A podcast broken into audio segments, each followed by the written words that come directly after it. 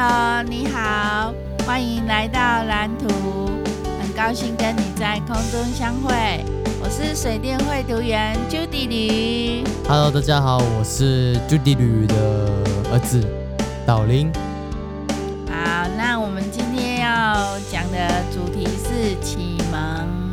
启蒙。对。我的音乐启蒙是什么？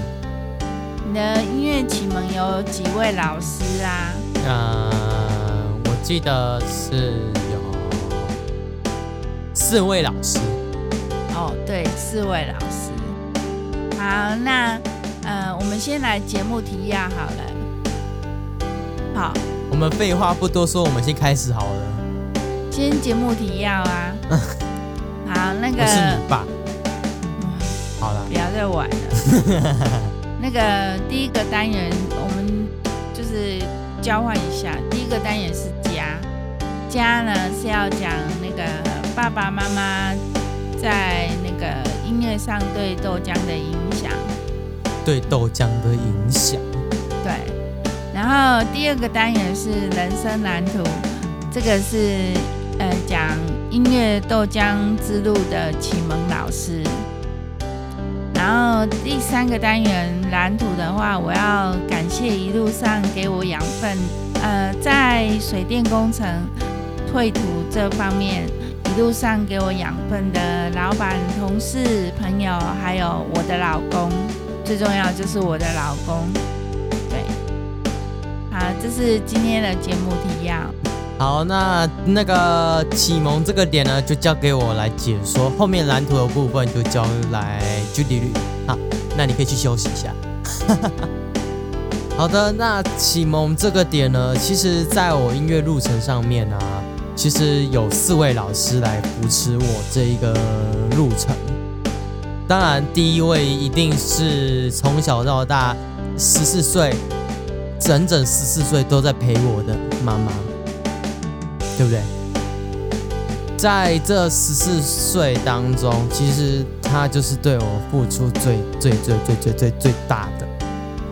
其实很多家长都没办法扶持小孩的梦想，还有就是去给他一些支持，因为因为这样对那个自己的经济压力非常大。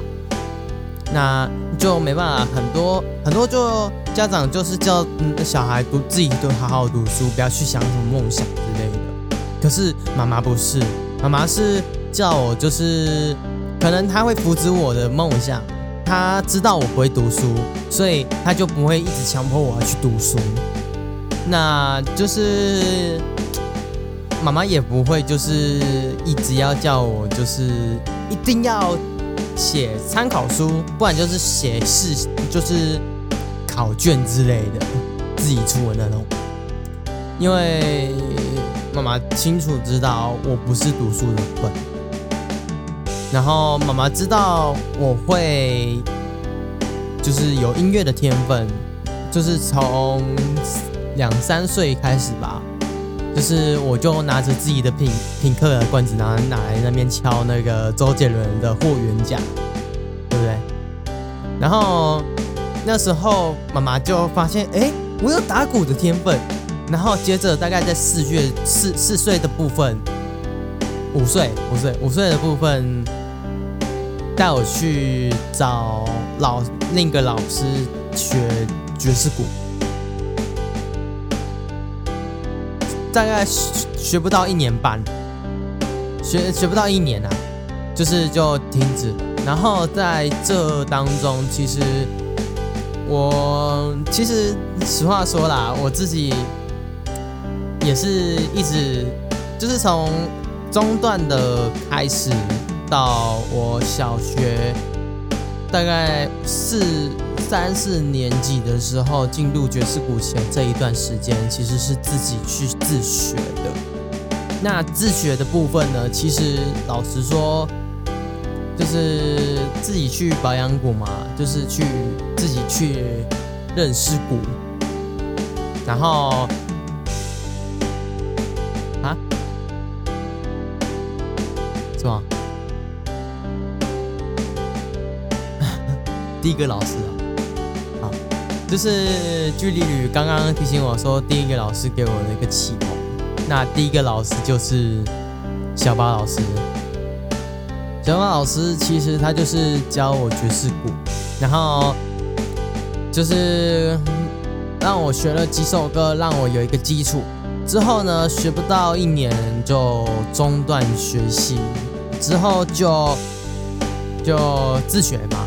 然后到了三四年级的时候，我去参加了小学的一个社团。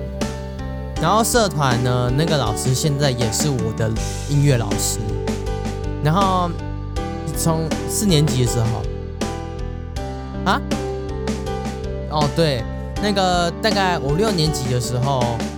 我妈妈就就叫我爸爸还是妈妈就叫就带我去学钢琴，然后那时候我那个，然后那时候我就我就很不安定的，然后妈妈就在旁边，她时不时就要抱抱啊，搂搂抱抱之类的，那就是那时候就是非常不安定，然后就是自己学学钢琴，然后就。啊啊！我学不，我不要学了，我不要学了。嗯，这样子啊。然后就是自己学钢琴的一个经历，其实是要去磨练的，自己的耐心需要去磨练。就因为学了钢琴之后，让我的专注力也越来越提升。就是对自己兴趣的事情呢，就会比较有那个专注力。然后就是。嗯，其实学钢琴这件事情对很多人来讲就是女生在学，这是一个刻板印象。但是其实只要你有愿意去学，还是怎么样，其实你还是可以像就是现在的天王也可以一样厉害。然后我也我也是要谢谢老师这样一一路对我来的。支持与教学，也要感谢老师对我的一些耐心，让我能就是有一些基础在，然后让我现在的歌曲有很好的一个编曲。那来讲第三个老师，也就是我现在的音乐老师。那那这一位老师的名字呢，我就不方便透露哦。那。这位老师其实从三四年级的时候就开始认识了。那时候我记得好像是上了小学的社团，然后那时候老师就是有拿的落地中鼓当取取代大鼓，然后跟一个小鼓去那个学校那边教教那个。啊，那时候就因为我大概就有启蒙了嘛，然后就是有自己的一个基础，所以那时候老师教的都非常简单，所以我就很快就打过了。对，然后那时候也就是很调皮啊，很好动啊，然后我就是在那边乱跑啊，然后就是时隔了大概五六年级那边的时候。然后去了老师店里的一对一教学，然后那时候就开始学比较难一点的爵士鼓的一些技巧。那那时候就有去参加老师的，算是第我也不知道是第几届的才艺表演，就是发成果发表会嘛。我记得好像是哪一届的时候，我不知道。反正就是老师好像也是也是第一次吧，然后就是那时候我是蛮开心的，就是没想到我是可以有一个正式上台的一个机会，然后而且也有把它录音存下来，然后那时候我记得我好像是打的是 Like Hawaii 来去夏威夷，然后之后呢？之后像没几个月之后，我妈妈就看到老师的一个宣传单上面就有就写说，就是宅录的一些课程。那个那堂要八百块，然后那堂八百块呢，我妈就愿意出，然后就让我去那边，就是有一个启蒙。然后那时候我就老师讲了之后，我就有对录音的一个哎好奇，然后我就决定我跟老师说，哎，老师我要学录音。然后之后呢，之后呢，老师就教我怎么调 EQ，怎么调那个一些有关音轨的东西，要怎么混音，要怎么要怎么让这个声音不不会爆音，不会爆掉。但就是其实这些这些技巧，其实都是老师付给我的。然后，然后学了学了之后，我记得在五五五月还六月的时候，我自己我自己编了一首《想见你》的简单的编曲。然后那之后呢，我就一直不断的在。磨练自己，就是那时候就开始接触，就是这一个方面，然后一直编编编编编编编编，然后一直编到十一月多的时候，哎，我有自己创作歌曲的意念。好，那我手边有电吉他，手边有 MIDI，手边有麦克风，有录音界面。好，我就来创作自己的歌，然后青春爆炸事件就出来了。然后那时候呢？其实那时候我有一个乐团叫做 HiFi 乐团，还是疯乐乐团，我忘记了。反正就是好像叫疯乐乐团啊，疯乐疯乐。就是那时候我跟一个一群朋友，也不算一群，就是两三个朋友一起组的一个乐团。乐团之后，就是第二首我就跟妈妈合作一首歌，叫做《摇滚之徒》。然后《摇滚之徒》之后呢？就是我跟妈妈这次结束那个合作之后呢，我从此之后就没有再找妈妈合作了，反而是找朋友小狼呆呆，也就是现在凯狼豆的那个狼，然后就是有就是合作，然后到了七月多的时候，我们与风乐乐团，就是现在的赫兹巴兹，就是有一些冲突。然后因为里面的，就是就是里面的东西，还有一些规则不是很相，就是对我们来讲就是有点太超过。然后所以，然后小狼就依法论事，然后就决定主张这一个，就是去讲解一些，可是最后好像讲解不通，然后之后就决定解散。然后之后解散之后呢，我们又重新组了现在的凯狼豆，重新编造了新的 logo，然后也决定就是继续往这个方方向发展。然后之后呢，原就是于今年的二零二二一月十五号发行的第一首正式单曲《爱情的话》，是不是？一月十四号，然后就是从那时候开始，那个凯洋豆的正式乐团就诞生了。然后现在如今，其实一回想起来，其实这也是一个回忆啦。然后《爱情的谎言》这个上一次有讲到嘛，那个灵感是来自于景德这一方面。然后所以说。就是因为他其实也是对我一个启蒙啦，他也是算是一个很那个曾经要好的朋友，最后还是以吵架为收尾。好，就这样，那就是我这边这一段部分就讲到这边了。接下来我们来交给居里驴。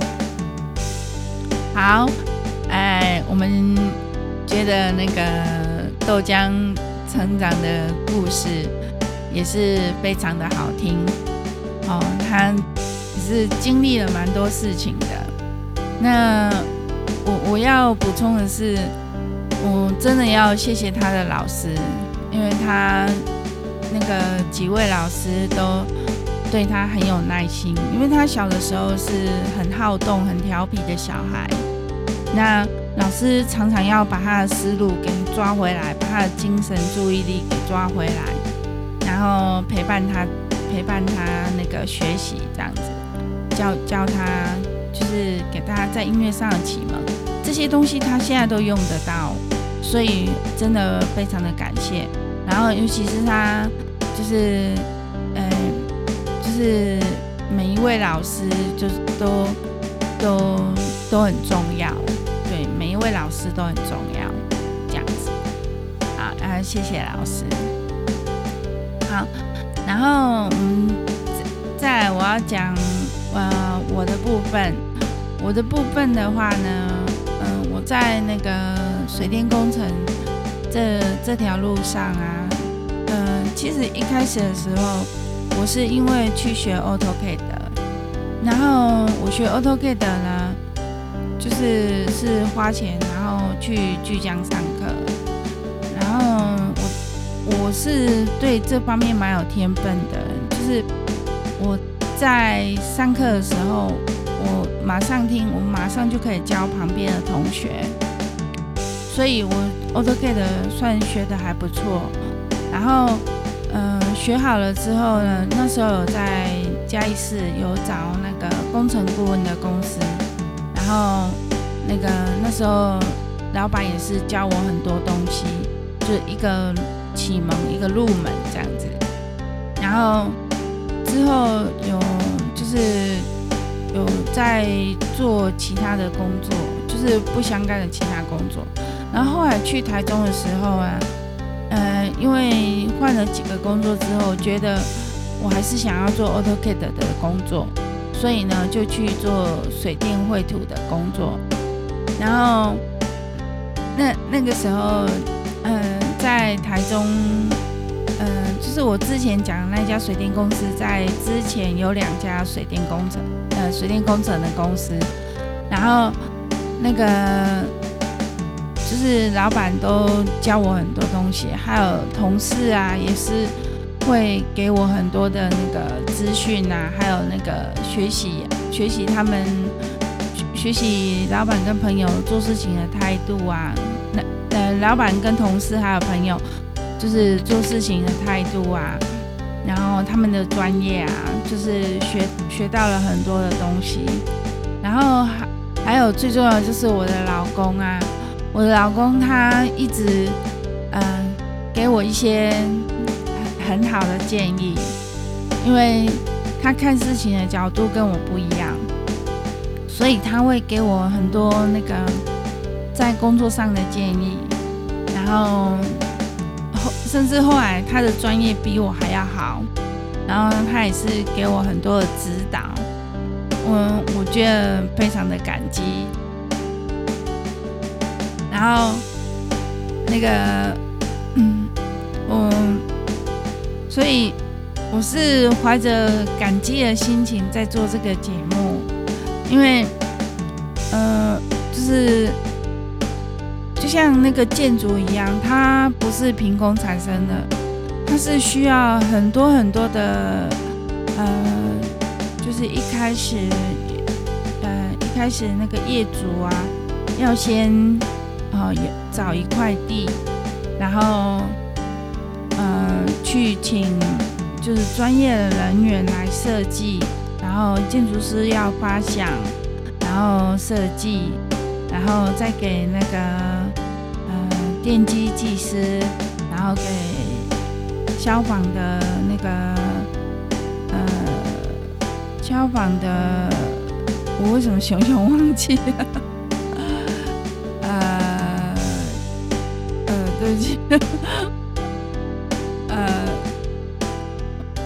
的脑袋，啊，抱歉抱歉，那个，呃，我现在想，我现在想想想不起来，可是消消防的专业人员，然后去设计，然后这个东西呢，就是，嗯、呃，这这都是很专业的，然后都是很多人很多人很多人的努力，然后去还要发包啊，然后。